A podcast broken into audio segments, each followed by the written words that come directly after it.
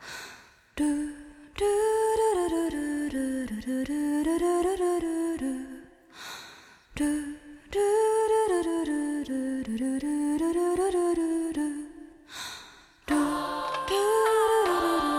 各位听友可以在微信搜索“李生记二三三”，也就是李生记的小写全拼加三个数字二三三，进入微信听友群。再说一遍，各位听友可以在微信搜索“李生记二三三”，进入微信听友群，赶紧来加群。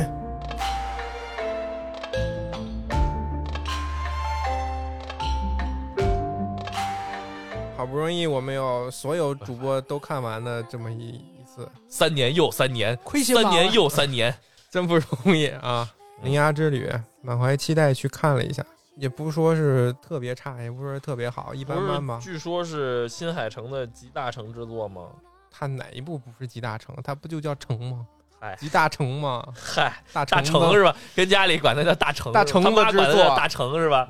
成哥的大成子之作嗯。我其实挺期待的，因为我之前买了他的小说，因为他日本上映早嘛，去年十一月就上映了，嗯然后我就买了那个有日文版的，嗯然后也买了那个中文版的，嗯，中文版他送一些海报、什么周边什么的。啊嗯，看完书我就发现，我操，这个故事不太对劲，情感路线好像也发展的非常的迅速和诡异。嗯，整个故事呢，其实也不到一个礼拜，但是他嗯这个男主、不是女主可能就灵几天灵嘛，四五天嘛。啊，女主灵牙就完成了对一个男人一见钟情以及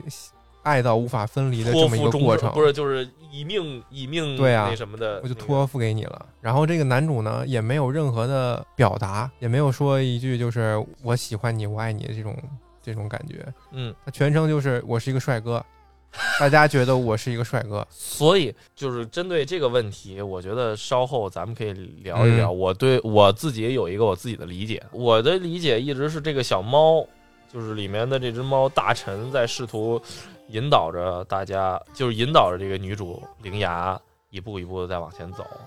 所以我对于他为什么要到这个地方，到好像倒也并没有什么特别多的 疑问。我就觉得这个猫，应该这个猫是认路的，所以女主就是在跟着这个猫在走。这个猫啊，很不理解。它的表现是最后帮了灵牙，对吧？对帮了灵牙制服了这个蚯蚓。那它一开始被灵牙抱起来的时候，你丫就别跑啊！不，我觉得这这个猫也在这个这一趟旅途的过程中改变了心意。哦，其一实开我始觉得它是个畜生，后来它有点人性了。对它是个人了吗？ 不是，他一开始的时候，他的想法非常的简单，他很喜欢灵牙，对吧？他就是想跟灵牙玩儿那个感觉。灵牙对猫，就对这个猫产生了一个进行了一个邀请，那你让你剧透吧，我没有意见。那就大概的讲，就是我觉得故事梗概大概讲一讲吧，里面的一些反转呀，一些什么，就咱们不太说。 OK，女主叫灵牙，是一个小地方的九州岛小地方的一个高中生，嗯，对不对？然后呢，突然有一天，她就在上学的路上啊，就碰到了一位美男，美男子，美男子啊，对我操，他妈美的不行了啊，都已经。然后就是这个美男子就向她问了一个路，问了一个地名，就说你们这儿有没有废墟美啊？国怎么走啊？啊，就扔鞋吧， 问村长去，就是问这附近有没有废墟啊？嗯然后我在找废墟中的一扇门。单听这个话，其实很让人摸不着头脑嘛，对不对？什么地方都可能有门，为什么你找的是哪一扇门，对不对？然后女主也就模模糊糊的说啊，原来山上是那儿有一个废墟，然后怎么着，模模糊糊就过去了。但是呢，女主身胸胸口里面就闷上了一股劲儿，总觉得自己要回去再找这趟男主，再哼找一个找一下这男主。这儿就他妈的很那个什么，对，就是突然鬼使神差地就找要找男主，他书里就说他都快到学学校了，觉得好在意啊，想对看看他要去干嘛。对对，跟你们关系，你上你学校然后干嘛呀他就去了那个他告诉男主的那个废墟，并且呢，真的鬼使神差的找到了一扇门，那扇门打开之后是一片灿烂的星空，是吧？但是女主怎么着都走不到那扇门，就是那扇门立在那儿，就好像哆啦 A 梦的那个任意门，没错， 对不对？的打开之后是一个另一个空间，但是他怎么也进不去，就反复来回穿了几穿越了几次之后都进不去，他也就放弃了。发现旁边地上有那么一个就是石像小石像有点抽象的小石像，他就把那小石像捡起来、拔起嗯来、拔出来了，从地上，然后那个小石像化成了一个有毛的小怪物就跑走了。我一开始的电影的理对电影理解，我以为是从那之后女主才获得的能力，真他妈获得能力，对我以为是她获得能力，你也可以。 但是后来发现不是这样的啊，嗯就是然后呢，他也没见着那个美男，所以呢就有点失望吧，就悻悻而归，回到学校了，然后跟他的好朋友们在班里面吃饭的时候，吃午饭的时候，他突然发现天空中出现了一些变化，一个粗长的暗红色长条圆柱就是从废墟伸出来，分出废墟伸出来，对，位置正好就是那个废墟。他发现了不对劲儿，他就有一种感觉就不对劲，然后他就赶紧又回到了那个废墟，看到了那个门，就是之前他在这个废墟中找到那扇门已经打开了，那些红色的铺状的长条就是从那个门里面出来的。嗯，男主呢正在费劲的关那个门，就这位美男 啊，正在关那个门。女主就当时应该是想尽办法吧，本来一开始男主是想让女主赶紧跑，女主呢，帮你一把吧。对，帮我一把还吧啊挺，费劲的见义勇为了啊，帮着男主一起把这个门给封印住了嗯，啊，避免了，其实已经有了一定的，造成了一定的灾难，开始就那震个了那个对那个红色的这个触手一样长棍一样的东西，它升起来到一定高度之后是要往下砸的，嗯，砸下去的过程中呢，就会引发地震。对但是普通人是看不见这个东西的，不知道为什么女主就可以看见，然后造成了一定损失，但好在还没有造成大面积的损失。嗯，但是男主在过这个过程中保护女，为了保护女主也受伤了。女主呢就带男主回家了，回家疗伤。嗯，在疗伤的过程中，男的就说我是关门师，我们家师太对干这个，了解了一下故事就是情节的背景，就是说嗯男主就是关门师，比然后较关门师的东西。这个红的东西呢，就是日本列岛底下一团神秘的力量，它也嗯其实没有什么恶意，也没有什么善意，就是它力量到一定地步，它就要出来，他就天要性闹。如此，对，对，我的它就从这些引发地震。小门里边出来，这些门呢会出现在就是曾经热闹，但是现在已经被孤独遗忘遗忘这的些地方废墟里面会对伸出来。对，我的任务就是把这些门关回去，然后阻止地震。他们家这个活儿因为干了世世代代的嘛，所以嗯有成功有失败。成功的还好没有事儿，失败的话就会造成很大损失。之前他们好像一百多年前吧，呃，日本什么关东大地震啊，就是因为这个大红条子，嗯，他们叫做引鳄，蚯蚓的引，灾厄的厄，闹的他们没关好，吧唧往地下一砸，砸死好几百万人，嗯就，是这么出事儿的。所以他这个活儿非常的重要。就在他们说的时候，突然他们在窗口遇见了，小猫，就是之前那一坨石头变的那个毛茸茸的小动物，是一个嗯小猫。嗯小猫呢看见了女主灵牙，说 ski，嗯，然后呢寿喜遇见了烧对遇见了男 主呢，就是觉得很讨厌，碍事儿然后就这个话说完，言出法随，男主消失了，就消失了，变成了女主屋子里的一个小凳子。嗯，三条对，腿儿是一个小木三凳儿条腿儿的，残缺不全，就很明显是有伤口的那样的一个小凳子。小灯笼就活了，对，能跑能说话，对，然后呢，男主肯定是想让那个猫给它变回来的呀，嗯，然后所以就围绕着就要追这个，小猫要追这个小猫，要让它变回来。但是呢，一个会说话会跑的凳子肯定又不太方便行动，对，啊所以女主就陪着男主，想要找回他的真身，就踏上了这样的一段旅程。这就是灵牙之旅，对，所谓灵牙之旅。啊。翻译的还行。你说要按照原本的那个日文那么写法，灵牙的关门，嗯啊是它 吗？就是描绘的描绘的就是关门的这个过程。那么你说中文哪个动作能把关门的这个过程用另一个词，除了关门的，你去表示一下？伶牙的闭门是吧？没有一个完美对应的这么一个灵牙关下门，很难。伶牙关啊下门，这个这个翻译很很港台。关下门啦！还有更甚的，之前有传闻说什么伶牙小姐去关门来关门这种， 这我这操这也太那我个没法想象。，对，这一下这个电影的感这，但是就逼格国就内下来国内了对于国内对于这种就是对于新海诚的电影，好像有这么一个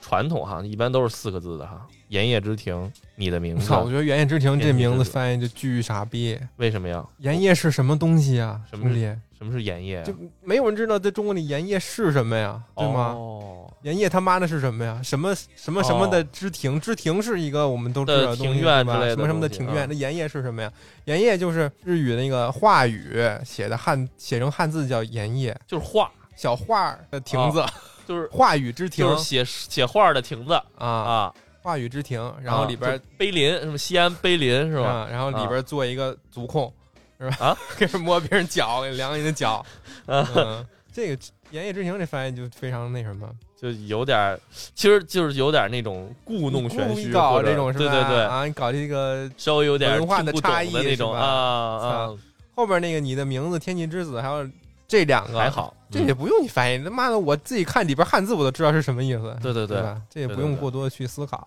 搞笑的就是在大家都没看到这个成片之前，大家会有一个方向猜这个 这个名字是叫《麻雀关门》，嗯为什么？因为苏苏妹除了叫灵牙，它其实也是麻雀的哦叫法，啊，所以大家不确定这到底是一个人还是还动是物是个动物啊。其实我真觉得它这个就是国内一翻译，它翻译成这之旅非常的好。我就觉得仔细想想，这个整个这个片子算作公路片的是一种，对吧公？路喜剧对，它奇也幻是有点爱情片儿。对对对，很公路片。然后后其实女主也是在这个追这只小猫的路上，一路上虽然也遇到了各种各样的事件，但其实也都是一个她在自我救赎的一个过程。如果我们看到了影片最后，我们会了解到女主看似正常，当然了， 正常实则疯狂，对看似正常的生活背后，其实她自己的一些心结，他有一段虚实不清的经历，就是幼年丧母之痛，这是一个挺重要的心结。还是四岁的小灵牙，嗯，他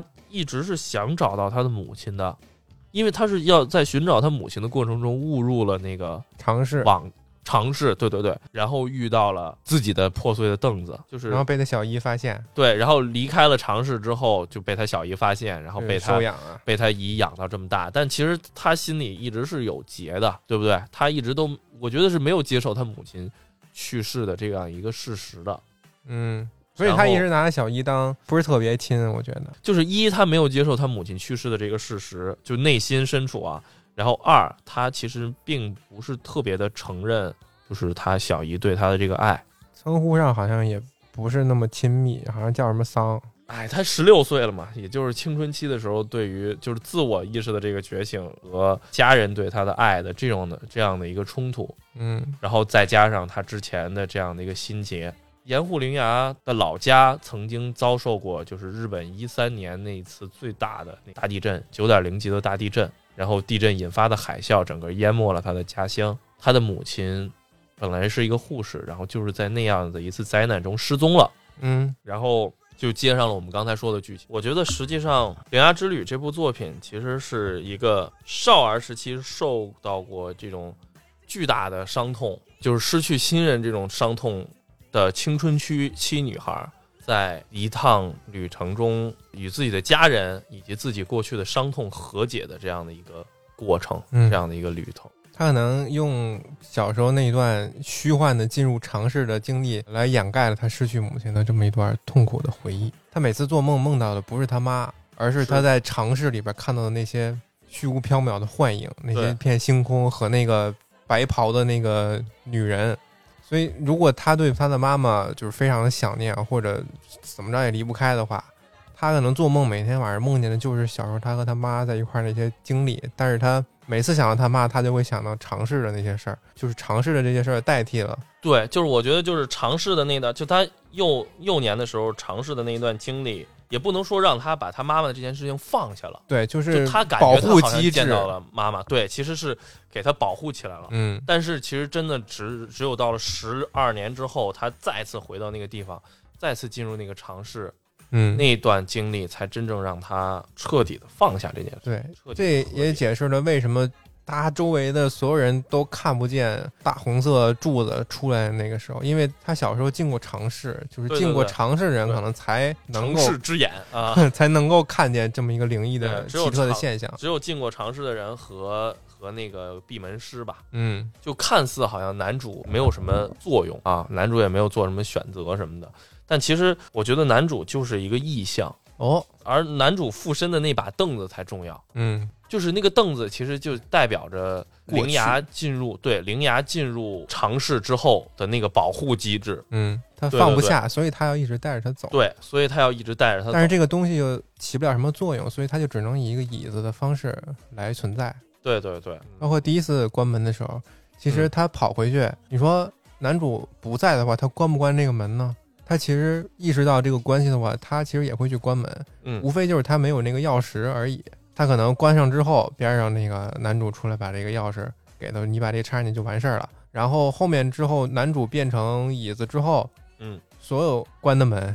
其实有没有男主都无所谓，对，基本上都是啊完了女主拿管掉也，他其实也会去完成这个事儿对对对，啊。最后也是女主去拯救了这个帅哥。其他作品里面，丁海城的其他作品里面可能是一个推动故事比较重要的一个角色，我们可能嗯会以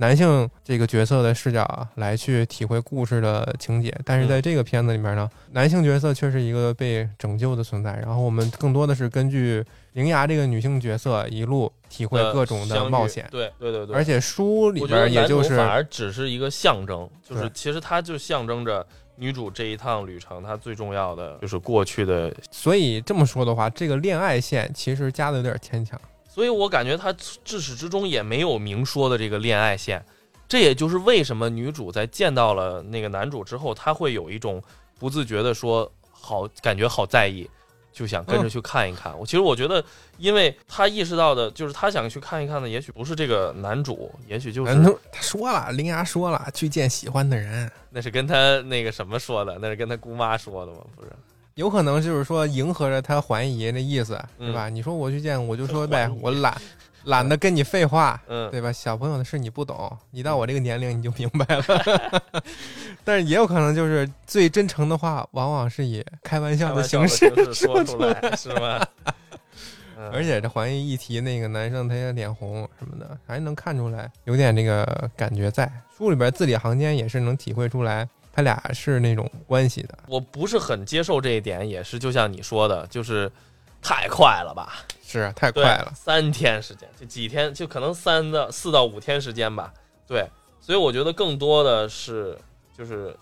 男主更多的只是一我的我的观点啊，就嗯男主更多的只是一种代表了他过去的这种心结， 嗯，的意象。他一开始与男主相遇的那场戏，可能只是女主突然意识到了有这么一个机会 幻觉。对，突然意识到有这么一个机会可以让她直面过去的这种心结或者什么的。当然了，我并不觉得说新海诚在这儿使了一个障眼法啊，哎，动画嘛，嗯就是总是会很文艺的形式表现出来这件事。那就就咱咱既然在分析这件事儿，咱就彻彻底底把这玩意儿分析完了吧。嗯， OK，大臣小哦就是猫，里面的这只小猫，他为什么叫大臣？啊不知道，就是连这个名字的来源都不知道，就是所有见了他的人脑海里面出现的第一个词不是小猫咪，而是大臣，你知道吗？呃，有人说好像大臣啊，对，就是不自觉的就出现了大臣这个词。啊怀疑是不是他们什么戏剧里边那种扮相，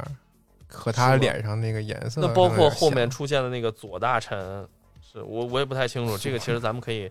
查一查哈。嗯了解一下啊。反正这个小猫不是，我是看完了这个电影之后，我看了一个分析啊，一个解说，我觉得这个观点挺有意思的，我就嗯拿来用了。就是这个观点确实也影响了我对整个电影的理解，嗯，您来来，所以我就拿来用了。听众朋友们，让鸡哥给咱来一好不好？嘟嘟嘟嘟嘟嘟， 大臣和灵牙的关系其实就好像是呃，我和灵你的关系灵牙和环的关系啊啊。啊，你可以想一下，就是灵牙这一路上，在环的眼中，就是在他小姨的眼中，就是离家出走，对不对？嗯青春期叛逆女孩离家出走，这是一件很要命的一个大事儿，对吧？一定要去找她，对不对？在灵牙的眼中呢，大臣一路上虽虽然最后明白了是大臣一路上在引导他去寻找那些产生灾厄的地方，有隐恶的地方，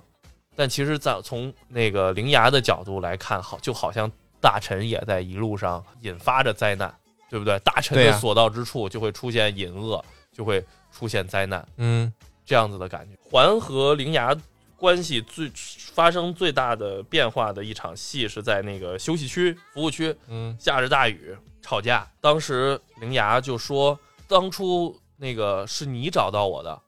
对不对？”就是嗯灵牙刚刚离开长不界之后，过分啊！嗯我让你收养我了吗？当初是你找到我的，我没有求你收养我，是你主动提出要收养我是的，啊对不对？然后现在又说什么我就是我耽误你耽误你了，对对对，什么的这样的话，那其实你和你的猫一起滚。对，这不是，然后你想， 你就想想，你就想想为什么一路上，就是一路上那个大臣对于灵牙的表现一直都是喜欢，想嗯和他玩儿，想做他的猫，对不对？但是这件事情最早就是做灵牙的猫这件事情最早是谁提出来的呢？灵牙啊呀，其实也是灵牙提出来的，嗯，对不对？灵牙在男主椅子牺牲了，然后来压制住了整个东京，就不会被那个隐恶的头毁灭的时候，毁灭的时候，在那个东京的那个门的面前，对嗯小猫说的那些话，是不是就能和在误区怀疑对于灵牙说的那些话相对应上？呃，当然不是说真的每一句都能对应上，但是我就说表达这种情绪，嗯，灵牙一路上经历的所有的灾难、所有的这个危险、所有的冒险，他当时那个时候觉得都是大臣造成的，嗯，对不对？嗯，啊小姨觉得我这一对生就经好历像的都是灵牙对造成的对，就好像这个小姨的这件事情一样，啊，对不对？有道理然后，然后就从服务区吵的那一刻，呃，灵牙理解了他小姨，嗯，然后。当那个大臣发看到灵牙在奋不顾身的去拯救男主的时候，大臣也就理解了灵牙后所以在最后的时候，大臣说抱歉，做不了你的猫了，对吧？然后自己甘愿牺牲了自己， 有道理，是是一个暗对应的线关系对对对，对应的关系，我的理解是那个猫啊，它一开始就是就是没有什么感情，就是它的任务啊，就是你救我出来我就溜，我然后我就一直跑，一直跑，一直跑，我不会让你抓到我。我啊所以这样的、这样的设定就会显得最后它帮助灵牙甘愿牺牲自己，有就点显得有点突兀，兀对是？吧？啊、我觉得他对于灵牙还是有感情的啊、啊他是一直一是见有钟这样的情一个感情的，对，一直想跟灵牙玩儿，就像一直灵想牙跟见到玩儿草太，对对对，因为灵他也说过，我们灵牙很温柔，对吧？他也灵牙也给他给了他一盒小吃的，还是鱼干儿什么嘛？对，鱼干儿啊，鱼 干儿啊，鱼干儿被灵牙那个被大臣吃了，吃所了以今天没有来到录没制现错场啊。那你说说优点和缺点吧？那我先说优点吧，画面依然是依然是新海诚的那个味儿，呃，场景非常的还原现实，是吧？嗯然后几乎是和现实一比一还原的，而且很多虚幻中的场景呢，做的真的非常的就是梦幻，然我后感觉和之前的那个《天气之子》啊，和你的名字那个彗彗星相比，感觉这一部你觉得差差一一点。点点儿。啊你这那不个就聊到缺点了吗？我这不听你的说优点吗？先说，所以是我想先我说没画细面说啊呀，我没细说呀啊 啊。但我仍然觉得，就是依然有这个新海诚的高水准啊！你要跟他同期的横向对比，就是你要跟他同期的纵向对比的话，对不起，你要和他同期的纵向对比的话，确实不如前两部那么惊艳。但是嗯我觉得仍然吊打横向吊打，啊是就是因为没有同期别的了动画电影，没有对别对对的，，就他一日比赛 对啊啊，对对对。然后情节上也确实非常的张弛有度，这样的悬念，我并不觉得这样的悬念哎，就是他最后给的那个，就是在长界的那个悬念，让人我并不觉得那个事儿那么的意外，对。啊就是我并不觉得那个事儿那么的意外，因为其实以前所有接触到时空穿越题材的，好像多多少少平行时空、时空穿越题材，好像多多少少都带过类似的东西。就比如说《星际穿越》，对不对？嗯都有过类似的这种就是呼你应和鸡鸡对梗照儿，并没有让我觉得就是哇眼前一亮，特别的呃啊新颖的感觉。但是、嗯他用一个非常好的故事，他用一个非常好的节奏和设定，让我到了那个位置依然十分的为之动容。嗯，他在音乐和画面效他果，在情节的对他在情节的处理上非常的让人给人冲击。然后咱们就再说音乐，因为我觉得这部我没有看过《天气之子》啊，不好意思，但是我就跟你的名字相比，我觉得这一部它对于日本的这种传统习俗，这是日本的传统习俗吗？还是说新海诚编了一个有传统习俗壳子你的？说的习俗是哪？个？啊就是隐恶和就是隐恶的这个设定，就我是记得药石是有日本传统的原型的，是吧？真实吧，那种感觉。对对，对，就是他们日本有那种小传说嘛也，是有这种引发怪兽的这种啊对，传就说是的日吧本列岛底下盘着一鲶鱼啊，或者嗯什么一大蚯蚓，嗯它生气了，整个列岛就震。对对对、嗯对，然后就是它其实就是这样的一个圆形的一个壳子套出来的那个隐恶对的这样的一个传说嘛，嗯，对不对？所以我觉得这一部比如这种日本传统文化和日本传统传说的联系，好像要比你的名字要更紧密一 点儿。那个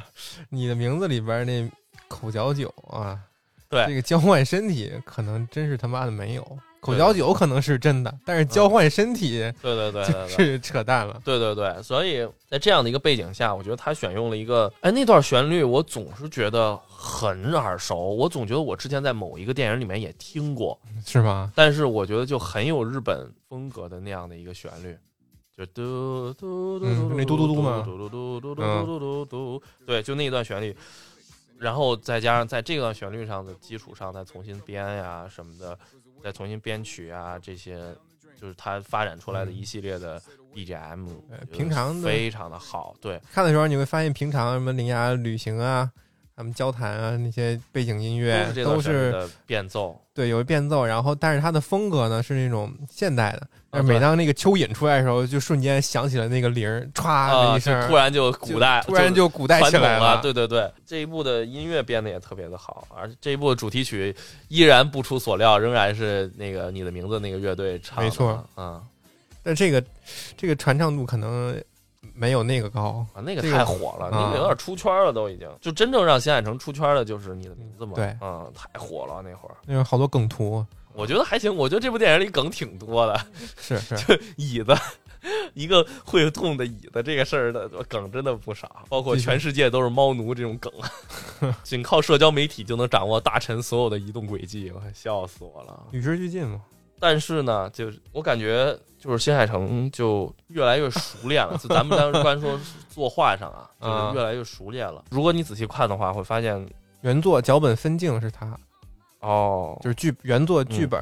加分镜是就是他，它很多很有还原度的场景，它其实是用 CG 做的，是 3D 模型嗯，啊。当然了，这些肯定有它的好处，方便运镜啊，减少这些工期啊、工时什么的，对。但是呢，反正我是有有些时候会看出戏啊，对，而且很难说不是一种偷懒的方式啊，就是这些方面，也许人家有人家那个制作团队有他自己的考虑，也许这样可能真的有利于还原，可能更加还原，然后可能更加方便一些镜头的表现，嗯，什么的。对这个呃，但是我看的时候，我就有一种就是有一个新词“新海诚式”的电影，有您给说对，就是说，就是这一系列，就是我感觉所谓新海诚式的电影的这样一个制作套路已经逐日渐成熟了。嗯，我给的评价就是这样，我我其他的我想不出来缺点了。我觉得这一部的剧情也不错，真的很不错，就是很公路片儿， 在路上旅行的过程中完成自我的救赎，这这就是标准公路片的剧本。我这嗯这真的没什么好好说的，就是没什么好没什么好褒贬的。然后还有这样一个尝试的设定，平行时空啊 什么的，这样子的时空轮回啊这样的设定，其实新海诚一直都讲的就是一个事儿，boy miss girl 这种事儿，男孩遇见女孩，然后发生一段爱情故事。从嗯他一开始，他一开始是搞那种宏大设定的，嗯，玩这一种，而且是嗯走科幻路线了，你说的是哪一片儿哪一部啊？这一部是吗？ 《星之声》嗯。他搞那个科幻设定，什么嗯机甲呀、宇宙战斗啊嗯这种元素。嗯，但是这种元素呢，大家都知道，日本动画片儿就爱让青春期的少男少女来干这种事儿，来击败地球外的敌人。嗯所以他也就这么弄了，这么弄了，搞了一个这种情感催你哭的这种点在于哪儿呢？他们嗯之间虽然已经这个世界啊嗯发展到了宇宙航行、机甲战斗的阶段，但是他们联系呢还是用手机发短信 啊啊啊，就可能也是因为当时那个年代手机短信这个功能也在日本特别的时兴，嗯刚火起来，所以他也把这个设定套进去了，就是大家在天上咔咔开机器人战斗，然后在底下发发短短信信互相交流， 嗯，然后男主女主就就有点八十年代 八十年代科幻片儿，然后想想象未来的那个情况，那个啊啊，当时他们肯定用金锄头吧，嗯，对对 对，男主女主呢就因为这个战争啊分离了，他们之间一直用那个短信沟通，嗯但是因为这个电信号嘛，什么嗯光速传播之类的越嗯来越远，什么几光年几光年，那你接收短信肯定就慢了呀，有有时差了啊，对他们就玩时间差这一套，比如我哦现在给你发短信，你几年之后才能收到嗯啊，就是这种星哎星际穿越嘛，或嗯者 是还有一个科幻已经满足不了成格了，满嗯足不了成格，他又在科幻中科幻中加入了政治元素，嗯啊，叫《云之彼端约定的地方》，那个我还嗯看过小说呢，嗯，挺厚的那本书，讲的是一个虚虚构的现实世界。其实他按他理论说是我们现在一个平行宇宙，嗯当时的日本由于战争战败了，然后被瓜分成南北两个部分。哎，好，我怎么感觉好几个，有好多作品都写的是日本战败了，然后被分成就有啊对对日本人对爱写这个，啊，对对对，瓜分成南日北两边儿。本人爱写的，嗯，然后这时候神奇的来了，嗯，就是他们那个世界是一个平行世界，那啊个世界是怎么维持的呢？就是靠嗯男主从小认识了一个青梅竹马的女孩儿，嗯他来做梦来维持。嗯他从小跟这女孩特好，就是长大以后要肯定要在一起那种。嗯，结果有一天这小女孩就歘就没了。嗯后来他就知道这小女孩被他们那些大人啊带到他能所望的目之远及的地方一个高塔里，嗯在里边连上好多仪器来维持这个什么世界的稳哎，定。你越说，我怎么觉得越这越熟悉啊呀、那个世界呢，非常神奇的是，他就算他是小孩，他也会造飞机。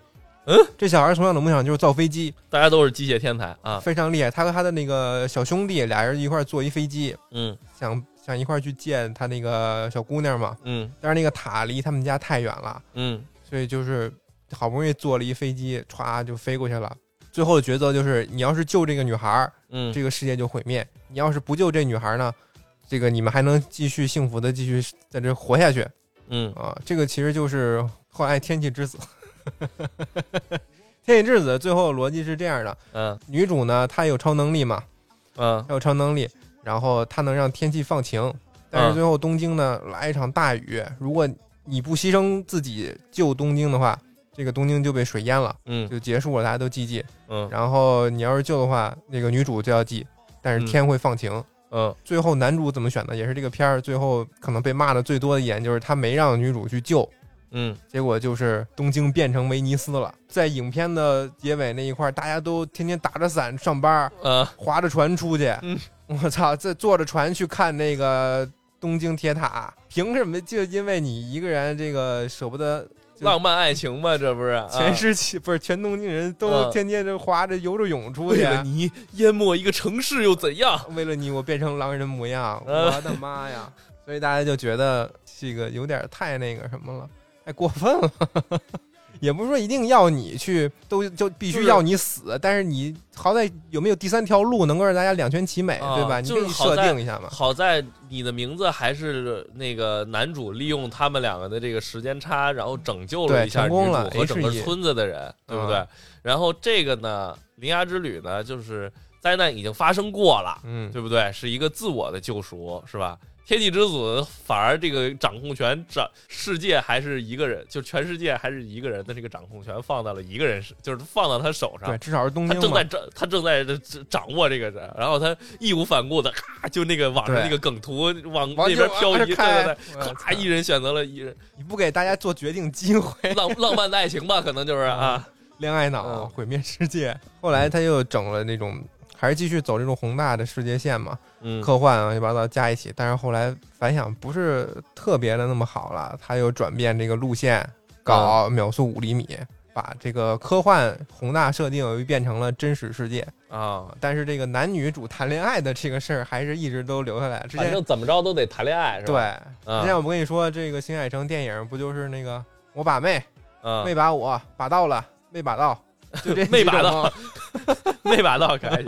就这几种 嘛。秒速五厘米就是没把着嘛。嗯啊，天气之子是把着了，铃芽之旅也是把着了，嗯你的名字也把着了，然后铃芽那个前面那几个几乎都是没把着嗯，铃芽之旅是没把我，可能是 对，另对，恋爱之旅是没把我，啊，然后后面就有了呃盐业之庭，什么你的名字嗯这些就都盐业之庭其实可能和那秒速五厘米是差不多的，没有超能力的事儿，啊，就是单纯的描述在现生活代中啊城市当中男女之间的这个感情感关系情。，嗯啊，这时候它的特点就比较明显了，秒速五厘米，什么列车呀、电线呀、快速的剪嗯嗯辑交替啊，嗯嗯还有盐业之庭的脚啊，嗯， 言不是言叶之庭，为什么脚这个事儿就我总是听人一提到言叶之庭就反复被提到这件事情，为什么呃呀？啊应该是个恋足癖吧？是吗？因为你那个剧情就是男主是一个中学生，嗯然后女主是一个老师嘛，嗯男主就是说，哎，我的爱好是，我的梦想是以后做一个鞋匠。嗯，他跟老师混熟之后说，那个老师，我给你量你脚吧，我给你做一双鞋送你当礼物。嗯，这事儿电电影里边看着挺正常，但是嗯你现在去中学，你问哪个孩子说，哎，你以后想干嘛？你没有哪个孩子会说，我以后想当鞋匠，。我以后想成为科学家 是我当网红什么我的，谁去做鞋呀？一看就是他本人的这个叉 P 过来了就，啊，但是也许也许日本日本学生的这个职业规划定的比比较早呢。那有这个可能。啊这这更衣人偶里面不也是一个就是想想立志要给玩偶做衣服的那么一个？我帽子你还看不见这托呢，不知道，我不太了不知解道日本那边的文化。但是你看《铃芽之旅》里边，铃芽的脚可是 特写了很多次。我印象比较深的就是有一个哦，对对对对，他去找那个爷爷的时候给过他脚一个镜头，多了。然后他洗澡的，他回来就在那个谁家洗澡的时候有上学的时候，骑车的时候有可能，都是，就是说到这个特写的镜头，这一部里面有很多给钥匙的，就不光是关门的时候他那个钥匙的那个镜头，嗯，他开门上车拧开车的锁，开门的锁，门嘛，对对对，各种各样的，对对对，我觉得其实就是为了一个也是隐喻这个拿门整说事个儿电影里，面最大的一个线索就是这个门，嗯再有一个就是我觉得也是灵牙自己本身的一个心锁，我觉得多多少少嗯都是有一些暗示的。有道理。嗯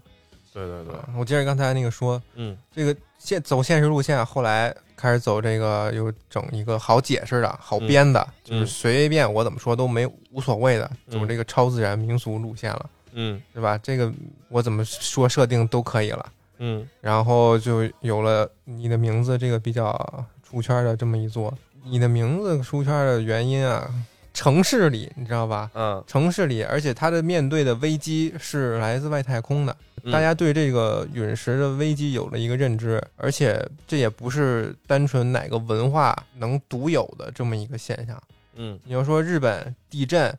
多发地震，而且他们这个民俗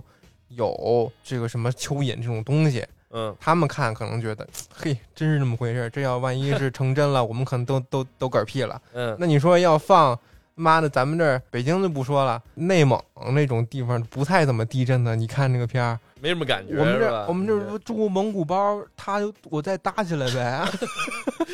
反你不你不给我震震碎了，我们迁徙的时候我们也得搭，我们也得拆，是吧？ 给，其实这那个地震就是给，我觉得是给受过某些灾害创伤的，以及就是能够和像那个灵牙和他小姨和妈妈这个关系有共共过过情的这些观众，看的话，会非常有感觉。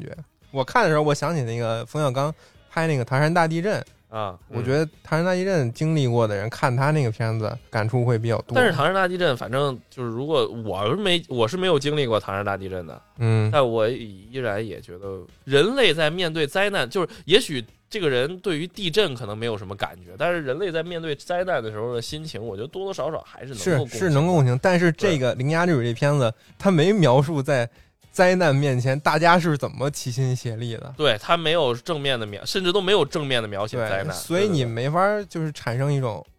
就是你该有的人类命运共同体的情 绪，啊，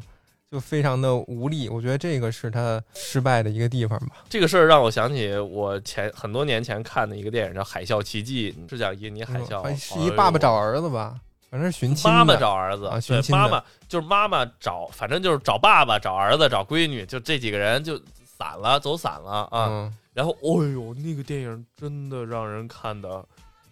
痛苦，就是嗯不是、不是感动，是痛苦，就是他对于里面的这些痛。在水里面淹着的时候的茫然的无助，然后以及水里面，因为海浪打过去打碎了建筑，嗯，打碎了树木什么的，里面是会有很多碎片的，你知道吗？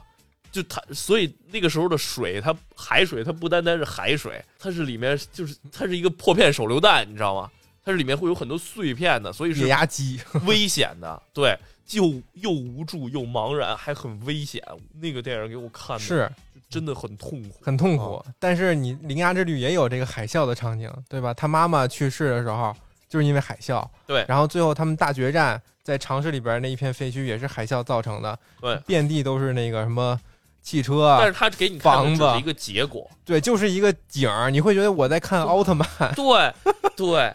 但是我觉得，所以我所以我觉得这部《新海诚》可能更多想表现的是灾害之后的人心，嗯，就是并他并没有说强调，嗨，哎其实也有，就是他是用另一种形式来表达灾害对人的伤害。对，但是有多少人能理解这个就难说了。嗯灾害的威力肯定大家，你如果展现出来，大家都知道。但是之后，你经历过的人和没经历过的人感受肯定是不一样的。对，然后感情线这方面，你能发现成哥擅长描写人类异性之间细腻的感情，通过嗯短信，通过什么樱花儿啊、互换身体这种各种戏法来表现两个人难舍难分。但嗯是在《铃芽之旅》这一部当中，好像铺垫的也没有那么没有那么弱对如果你要把它当成一个感情戏来看的话，好像铺垫的又不是很到你位知。道有多少人是拿着一副就是我今天约会，我要拿这个片儿去我俩好好甜蜜一下这个心情去看妈的鸡吗？啊！我俩去看有好多那个情 侣，就是呃满一脸高兴的进去，他妈一脸懵逼的出嗯来。而且相反，我反倒觉得那个环怡跟那个谁他。跟那个男主他哥们儿竟然还对有点雪花火花，不是我以雪为，花我对，那真那的那他那哥们儿才二十多岁，怀疑得四十了吧？我天哪就！点到为止吧。而且环一还一舔狗呢，还他一撵嗯啊对撵书呢，？还有一些嗯，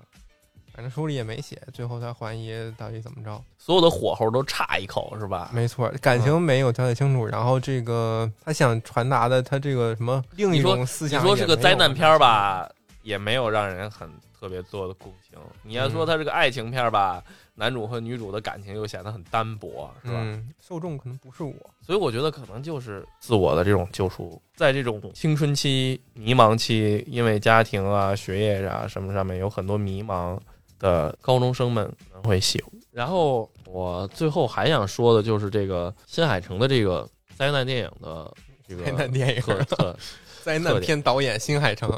对对，就是我不知道啊，可能因为也是因为我只看过你的名字和呃《铃芽之旅》， 然后我我买也了他听所有的书。我本来毕业论文我想写他，但是我知道我看到《天气之子》，我妈妈别算了吧，我不想骂他是吧？ 然后就是因为《天气之子》，我也大概有所了解嘛，就是新海诚似乎特别爱把，无论是把它当成一个大背景，还是把它当成一个剧情的主线，就是新海诚好像特别喜欢灾难。你的名字是陨石，《天气之子》是大雨，《铃芽之旅》是地震和海啸。我看他下一个玩什么天他象啊？不，它总是包含着一种，就是就是我感觉这种心态其无实力更多的是就是。很多日本的这种文学都有的，就是一种，因为本身日本它就是一个多灾多难的一个，就是我说的是自然灾害方面，嗯，就是本身日本就是一个多灾多难的土地嘛，所以多少都会对这个自然灾害存在着一些敏感，或嗯者说多愁善感。是他在采访里边说，拍完这片子，然后到各国去巡演嘛。他说到柏林，到北京，他说这些地方都不是自然灾害多发的地方，嗯，这些古建呢也都会完整的保保存下来。但是嗯在我们、我们日本就不是，你可能几百年前建的一场地震就没了。嗯，但是你能怎么办呢？对你又没法去重建，你重建的也不是原来那个了。对所以他说他们那块儿就要不停的学会去和这些自然灾害去和解相处对、啊。所以他拍这个片子，他说他想着重表现的就是灾后人们如何重建信心，嗯然后人们该如何生活。嗯里边有好多片子，就是当时然后有好多细节嗯，草太不是跟他说你。要关门的时候，锁门的时候，你就想想现在这个废墟之前活跃的时候人们那些样子，对对对，就有很多话，什么我回来了，我走了，嗯，我开动就了，是什么其实这就是种很日常的一些对话，对，但是很有可能就是灾难发生在，就是灾难来之前不会向任何人预告，确实也蕴含着一种对于自然界的这种敬畏这样子的主旨啊。对，还有一个点我很喜欢的就是它里小面心咬你对于废墟的很多场景有很多的刻画，嗯，我甚至觉得可能很多年之后，咱们这边也会出现很多废墟，是是，学校、很游多乐时候园这种，有北京游乐园嘛？对，很多时候 对，就是就是经济发展，嗯，就是经济发展高速发展的时候，必定会出现很多的扩会扩张，对不对？会扩张出很多的建筑啊、旅游区、度假区、游乐场、学校这些的设施。但是，当经济的发展不再那么快，平稳下来的时候，有些地方就会被人荒废掉，就会被遗忘掉。这些荒废和遗忘，在这个电影里的设定，就是促使成为了隐恶出现的这样的一个契机。男主和女主在封印这些隐恶的时候，关门的时候是要念一段祝词的，太上老君急急如律令，是要怪念那一段导词。如果你仔细的去读，仔细的去品味，其实求求你了！我觉得就其是实求的人家呢。也对，就代表了一种对于神明、对于土地的这样的一个尊敬，是吧？那个诚惶诚恐，嗯诚惶诚恐，对不看对？书的时候，最后那一段儿嗯，压制就是整条蚯蚓的时候，嗯他念的和前面几次都不一样，是比前面更卑微、更更更那个诚恳的语气。后嗯最后一句意思，哪怕就是说，大神，你管了这地儿这么多年了，嗯你就让我们再多活一秒，啊，对对多对活一年都行，对对然后再关的门。之前都不可都不是这么说的，对对对，哪怕一一年一天一年嗯，感激不尽，就类似于那样的意思。不行，嗯，这就是地震必将淹没在人民战争的汪洋大海之 中，人定胜天，地震起来，我们就跳，我们给它踩我下给去，压下我们去，给压下去。大家手牵着手坐下。就是我突然想起，我之前看过一个无厘头的搞笑的德国电影，叫《蝴蝶效应》，就拍蝴蝶效应的东西有很多，嗯就是它这个蝴蝶效，蝴蝶效应不一般就是一个很小的一件小事儿，然后引起了一个很大连锁反应，引起了一个很大的事儿嘛。嗯，呀，这个连锁反应到最后最大的一个事儿是什么？妈的，因为一件小事儿，他们整个电影下来把地球搞停转了。这么厉害，然后你听我说，然后该怎么办？该怎么办？看男主想了一个辙，发动全天下所有，就是利用电视、利用广播，发动全天下的人往左迈 一步，往左迈一步，所有人同时往左迈一步， 再 迈一步，妈的，给地球他妈的，跑步机是 吧？对对，弱智吧吧主来我了，操！ 人民人民的力量，我肯定嘛！你说这都拿下了地震，我还拿不下你，我一整个的无语。 我记得这好像也是新海诚的一，就是也是在德新国海电诚， 影也是不不不不不，就是我又想起了新海诚在那个就是他自己的专访还是什么里面的这样一句话，就是说在经济发展很快的时候，我们利用了很多的土地去建造，但是当我们不用这些建筑的时候，没有人去归还这些土地，对不对？这些建筑就只是抛弃在那儿了。嗯我们从来没有人将土地还给大自然也好，还给神明也好，所以也许这也是他那一段导词的意义。他那段导词最后的一句话叫“现在将其归还嗯”，对吧？其实是把这个土地的生命力也好，把这个土地就是以一种卑微的谦卑谦卑的姿态还给这个神明，然后才能把这个门关上。嗯因为我觉得也许这个也是新海诚对于日本特色 的特别特色的灾难所嗯产生的一些而住岛思考上不踏实，还是得住大陆别，住岛上了，对，但是别没在办法，别在岛上待着了，回归大陆 吧，回归大回陆。归大陆 吧。反正说了不好不是的比较多，还是更倾向于是成啊哥的那粉那丝最。后那最后那来一个吧，那就是就是现在就是很多媒体啊、评论啊，包括他预告片里面也说，这是新海诚的一部集大成之作，对吧？你嗯作为这个没成提哥起的来呀，成哥的粉丝，你对这部电影在成哥的一系列电影里面有一个怎么样的大体的评价呢？说错了，我觉得是急起来了。成哥不善于那种， 还能这样呢？哎 你说吧，你说吧。我觉得天气那个你的名字可能就是他可能被干涉太多了，因为那个片子太完美了，你 知道吗？那嗯不是片你子说被什么干涉太多了？出钱的人啊，哦，被资方干涉太多是吗？因为那个片子太市场票房太好了。嗯当然，你知道，如果你看成哥之前的那个片子呀，嗯就没有商业片儿那个尿性。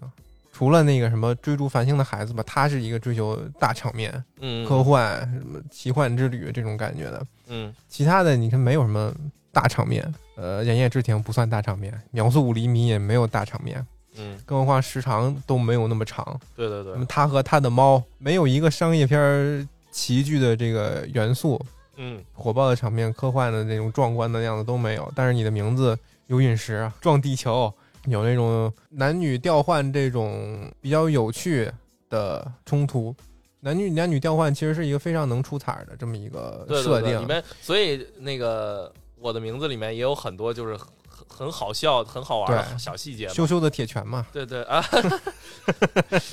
哎呀，你这个同期比的吧，就有点有点。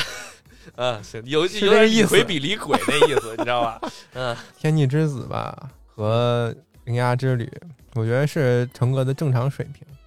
就是这个世界，这个这个舞台，这个这么大的这么一个设定，除了男女主之外，嗯，和他们有密切关系的这些人之外，其实都不太重要，就是他们发生情感关系的这么一个工具舞台而已，啊对对，这么对一个舞台。道具一样啊的，陪就是衬我的设定不管怎么样，都是为了你的感情发展服务的。它从头到尾，这些作品都是其实都是这么一个路子，《铃芽之旅》也是，所以我觉得这是一个相对正常的发挥水平吧。就是我们就先说这个所谓灾难灾难三部曲啊，嗯，然后就是我们如果把《新海诚市》的这个电影比喻成一个舞台剧的话，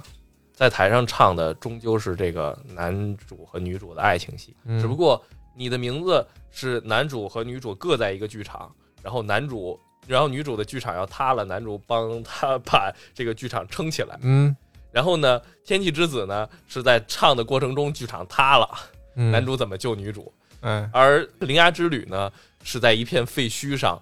演的这出舞嗯，台剧。成哥这个世界啊，世界是能够相对维新的，你知道吧？不啊不同于泰坦尼克号，就是这个船他妈沉了，没有凄美的爱就是情，沉了没有生离死别，是吧？就就是终归还是爱情能够对动摇一切，能够改啊变一切。是泰坦尼克号船沉了就是沉了，你们爱情再牛逼，也是有一个人要死的。嗯但是成哥这个就是爱情非常牛逼，甚至甚至能够阻挡灾难的发生，甚至能够让灾难吞噬别人而放过我们， 是吧？就我们感情最重要。纯爱战士吧。嗯，宠爱战士，呃，新海诚也开创了继什么动物系、猫系、狗系啊、婴儿、孩子系啊之外的另一个新的拍摄，就是拍摄题材叫椅子戏，是吧？ 木工，木工活儿，对。然后因为里面这个剧情里面会有一个动起来的椅子，然后，哎，对于这个椅子的表现的一些细节什么，还处理的还挺有意思的，挺有趣的。包括因为它是一个三条腿儿的椅子嘛，美女野兽那种它。它啊那个椅子跑起来的声音老像马蹄子，你知道吗？嗯，郭德纲，郭德纲，郭德纲，郭德纲，郭德纲 啊、然后，而且就是因为它是三条腿，所以它在转向啊什么的时候，就总是就往某一个方向转向，总是特别的蹩脚，好像往左转向总是特别的蹩脚。嗯，但是也有啊，就是你看着确实挺牛逼，但是明显不合理的地方，啊因为木头椅子是没有收缩能力的，嗯没有肌肉纤维，但是压在那摩天轮上能蹦得巨远，啊，对，惊人的弹跳力，飞起来了，对。 非常的神奇，啊，对对对，包括那个椅子横穿横穿车水马龙的街道 太，牛了！就看起来这哎是一个都市传 说，啊竟然还挺帅的。 对，奔跑的儿童椅嘛，而且包括去表现那个椅子醒着还是睡着的那个状态，非常的有趣哈。那个影椅子只要立着就是醒着的，然后只要这个椅子，因为是三条腿的椅子嘛。只要这个椅子突然有了万有引力，就就因为万有引力又倾倒了，倒下了。就是嗯，哼 还有一点，你知道那个黑猫左大臣是什么时候出来的吗？黑猫呀特别左大臣突然，黑猫左大臣是那个老头儿出来的吧？就是跟老那个头儿对，就没有正面的表表述，现说这个小猫去但是救，那个应该是另一块钥匙，对对，那个猫在设定上是近小远大，透视是相反的。他们第一次出黑猫第一次出现是在环一的身后，他们在吵架呢嘛。嗯那时候你大的看那大个猫黑猫，就像那个剁椒鱼头似的那个车似的，啊，占了一车位对对对，啊，然后它就哦叼着那个，哦，影大臣片慢慢有一走过段来儿，影片有一段儿那个表现，对，慢慢走过来，慢慢变小，对，对对对，这是这个黑猫的一个啊设定是吧？对神奇的设定，近小远大。哦，然后对这两只猫大臣和左大臣还都有超级战斗形态啊，变换超级战斗形态 啊，神奇宝贝，然后然后左大臣的超级变换形态基本上就是一个安全气囊，嗯，噗，真是工具然后猫，还是左大臣比较帅一点，变成个龙，那是龙须猫。猫，对，龙头猫，那个龙头猫一出来，就那个龙头猫是在空中，你知道吗？一出来把那个胡子瞪出来，然后让女主去抓，我脑子里面一下闪出四个大字“千与千寻”，你知道吗？ 我真的那个那个镜头真的有点像，包括他那个龙头的那个刻画，有点像有点像白龙的那个刻画。模仿过宫崎骏的那个劲儿，但是学不来啊，毕 竟不是宫崎骏，毕竟不是，还是差一点儿是吧？嗯，反正还是推荐大家去看这个片子，但是不要当恋爱的片子对去对看。对，我觉得就是一个很合格的公路片。嗯嗯，嗯，就是如果你把它当公路片，就是你的期待值是公路片的话，你会觉得很好看。真的想看太多男女爱情的话，就可以看看身边的人。思い出せない大切な記憶言葉にならないここにある想いもしかしたらもしかしたらそれだけでこの心はできてるもしかしたらもしかしたら君に気づいて